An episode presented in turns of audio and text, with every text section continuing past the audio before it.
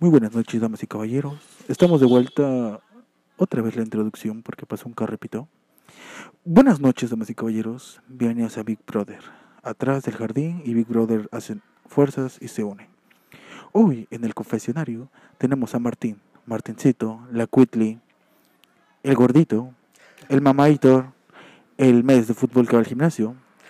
Hoy tenemos en esta noche, en el interrogatorio, en el confesionario, a Martín. Buenas noches, Martín. Buenas noches, ¿cómo están, querida María Jardinera? Muy buenos días, tardes, noches, de lo que estén viendo. Gracias a- al foro del de, eh, el Confesionario del Jardín Reverente. Muchísimas gracias por esta invitación. Eh, estoy muy agradecido. Eh, quiero antes aclarar que esta pequeña entrevista, este pequeño confesionario, voy a hacer lo más sincero posible, lo más este, serio, porque estando grabando en el jardín, vengo siendo un personaje y entonces aquí voy a expresar como soy en la vida real. Muchas gracias. Muy bien, Martín.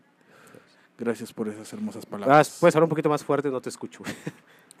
Muy bien, Martín. Gracias. Gracias por esas hermosas palabras. Gracias. Ahora empecemos con las preguntas. Adelante. Querido, querido Martín, eh, eh, eh, ¿cuál es tu pregunta? Sí, usted. ¿Yo? Ok, yo. Eh, este, ¿Qué se siente pertenecer al jardín irreverente? ¿Qué se siente? ¿Qué se siente? Cuéntenos. Creo que sí, niño de 8 años, que nunca había visto en mi vida. Eh, regálame el NP. ¡El!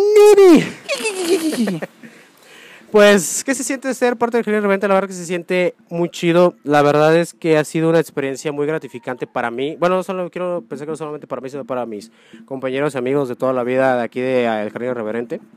Al principio, eh, como todo es di- difícil, como todo es difícil lo que haces en la vida, al principio nos, nos costó para estar haciendo ese tipo de cosas, nos costó darle un nombre, nos costó grabar, nos costó dónde estábamos.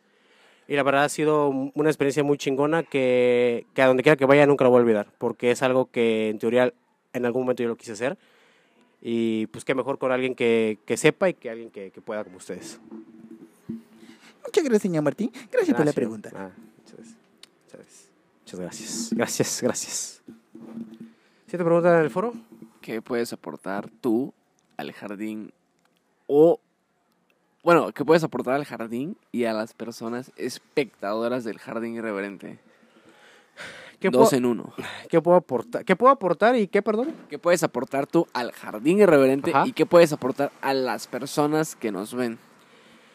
¿Qué puedo aportar al jardín? Puedo, pues, en primer lugar, creo que puedo aportarle la poca o mucha experiencia que he tenido a lo largo de mi vida en cuestión de eh, expresarme hacia la cámara, eh, ayudar a mis compañeros y amistades eh, que a veces tienen, nos ponemos nerviosos, como todo eso es normal, eh, aportar y ayudarles en algún momento si ellos se sienten nerviosos o si en algún momento requieren alguna ayuda mm, como amigo, como compañero, eh, poderlos ayudar. Eh, aportar también algún en algún momento cuando se requiera más material para que esto crezca, porque esto es como un bebé, es un bebé de, de ya lleva, gracias a Dios, 8 o 9 meses. Y este, la verdad es que es algo muy, muy, muy gratificante que puedo aportar. Y para las personas puedo aportar, eh, puedo aportarle, pues también mi conocimiento. Si alguna persona, alguna persona que lo esté viendo quiere algún día aventarse esto, la verdad es que hágalo, atrévanse a hacerlo, no se queden en ¿y qué pasa si no? ¿Qué pasa si lo hago? ¿Qué pasa si no? La gente siempre te va a criticar, siempre te va a estar criticando por mil y un cosas que hagas. Entonces, date, eh, arriesgate y vas a ver que al principio te va a costar, pero las, este, cuando veas tú hasta dónde has llegado va a ser muy gratificante para ti. ¿Cómo te sientes en el jardín irreverente? La verdad es que me siento bien. eh, Creo que es algo que ya dije ahorita al inicio del, del programa. La verdad es que me siento bien. Para serle sincero, para serle sincero al foro y para serle sincero a las personas que están viendo, yo en algún momento quise desertar el programa, quise desertar por muchas circunstancias.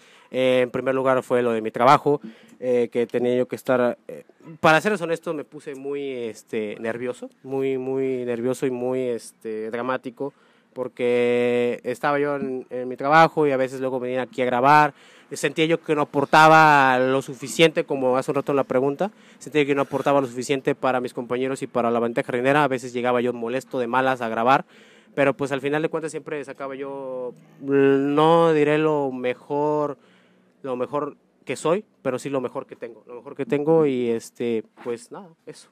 Ok, por aquí me dicen que nunca has soportado nada, pero ¿Cómo te ves tú en cinco años con este podcast? Corto, mediano y largo plazo. corto plazo nos vemos más, este, más profesionales, más crecidos, más maduros en ciertas circunstancias. Eh, mediano plazo nos vemos con mejor, eh, mejor material, mejor material entre nosotros y mejor material este, de producción. Y a largo plazo yo, eh, se lo digo con toda sinceridad del mundo, veo este programa, vaya, rebasando fronteras, presentándonos en lugares diferentes, no solamente en una casa humilde como empezamos en la mía y como estamos en, otra, este, eh, presentándonos, no sé, en algunos este, eventos especiales. Eh, lo veo también apoyando la beneficencia, la beneficencia, apoyando a las personas que, que no se atreven a hacer las cosas. También veo en la radio, quizá televisión, quizá que el jardín esté en un programa de televisión, un programa de radio, lo veo muy, muy, muy bien, le veo muy bien auguro a esto, y no lo digo porque esté aquí, lo digo porque es un gran equipo que tenemos, a pesar de muchas circunstancias, a pesar de muchas peleas, a pesar de muchos este, temas que no estemos de acuerdo, lo veo de muy buena manera y primeramente Dios va a crecer demasiado, de una manera que va a explotar, que vamos a sobrepasar barreras. Muchas gracias. Muchos de nada. Un cambio muy radical. ¿Cuál es tu fantasía? ¿Sexual o cómo? ¿Sexual, si nos quieres decir? Es que fantasía. pues, ¿O fantasía emocional? Mi fantasía emocional es. eh, a- a- hablando, hablando, o sea, que quiera yo una fantasía por el jardín, estando en un programa de televisión. Estando en un programa de televisión que nos entrevistan a nosotros, que hablamos y que pasen en la pantalla cómo estábamos antes y cómo estamos en unos años. Esa sería como, un gran, esa sería como una fantasía para mí, eh, para, el, para el canal y para, para mí personal, una fantasía este, poder cumplir todas mis metas, todos mis sueños, conocer muchas personas, eh, eh, muchas cosas que he querido conocer, como eh, mi equipo favorito, el Chelsea, algún día. ¿Cómo fue para ti pararte por primera vez enfrente de una cámara? ¿Cómo fue para mí? La verdad es que fue algo súper nervioso. Yo soy una persona un poco nerviosa, soy una persona que a veces los nervios me comen, me ganan. Eh, para mí pararme frente a una cámara en el primer episodio que, en el primer episodio que grabamos fue este, muy nervioso. Para serles sinceros, duramos que aproximadamente para grabar un episodio de 15, 20 minutos, duramos como dos horas y media para grabarlo. Grabar tras grabar. Me equivocaba yo muchas veces. Les pido una disculpa a mis compañeros. Me equivocaba yo muchas veces, eh, repetía lo mismo, me trababa. La verdad es que fue demasiado nervioso. Pero como todo, como vuelvo a repetir, siempre va a ser difícil al principio, pero después te vas acostumbrando, te vas acostumbrando, vas haciendo, vas ganando experiencia contigo mismo. A veces no necesitas a personas que te vengan y que te enseñen, tú mismo te ganas esa experiencia. Y pues nada, es más que nada eso, este, era los nervios, pero pues hoy en día ya me expreso bien ante la cámara, no me da miedo, quizá me daría miedo en algún momento que alguien nos entreviste o que estemos en una radio o algo así, a lo mejor sí me daría un poquito de nervio, un poquito más de nervios, pero pues creo que ya somos unas personas profesionales haciendo este tipo de cosas y pues esos nervios tienen que acabar en algún momento. Martín, Dígame, señor. ¿Le jalas el pescuezo al ganso? sí, todos los días. Es como la película de Lobo de Wall Street, de cinco veces al día para evitar el estrés. A la verga. Ja, ja, ja. Puta Muy risa bien. ¿Qué mensaje le darías a todos los que te ven y a toda la bandita jardinera como experiencia propia? ¿Qué experiencia les dejaría a la venta jardinera? Eh, les dejaría una experiencia, como lo vuelvo a mencionar, que se atrevan a hacer lo que quieran. Yo, en ciertas ocasiones de mi vida, no lo hacía por miedo, no lo hacía a muchas cosas, oportunidades grandes por el que dirán. Tuve oportunidad para hace, cuando terminé la carrera, tuve la oportunidad de irme a, a trabajar a otro lado. No lo hice por miedo, no lo hice porque eh, me, fui con la- me iba a ir con la mentalidad de ¿y qué pasa si fracaso? ¿Qué pasa si no la rompo? ¿Qué pasa si no soy el orgullo de mi familia? Me pasaron muchos ese tipo de circunstancias. Lo que les puedo dejar como experiencia es de que atrévanse a hacerlo, que no les dé miedo.